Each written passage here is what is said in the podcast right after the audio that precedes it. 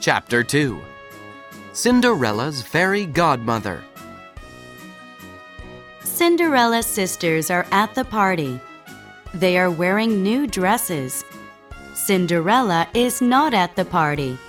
She is wearing an old, dirty dress. Cinderella is at home alone. She is sad and lonely. She is crying.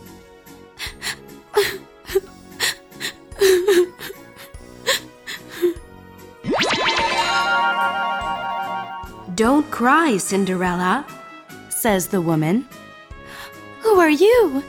asks Cinderella, I'm your fairy godmother. I will help you. says the woman. The fairy godmother waves her magic wand. A pumpkin changes into a coach.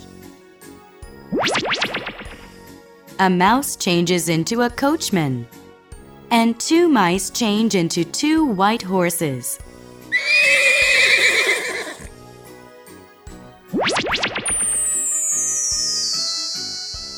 Cinderella's dirty dress changes into a beautiful dress. Finally, the fairy godmother gives beautiful glass shoes to Cinderella. Now go to the party, but be home by 12 o'clock. Says the fairy godmother. My magic will disappear at 12 o'clock.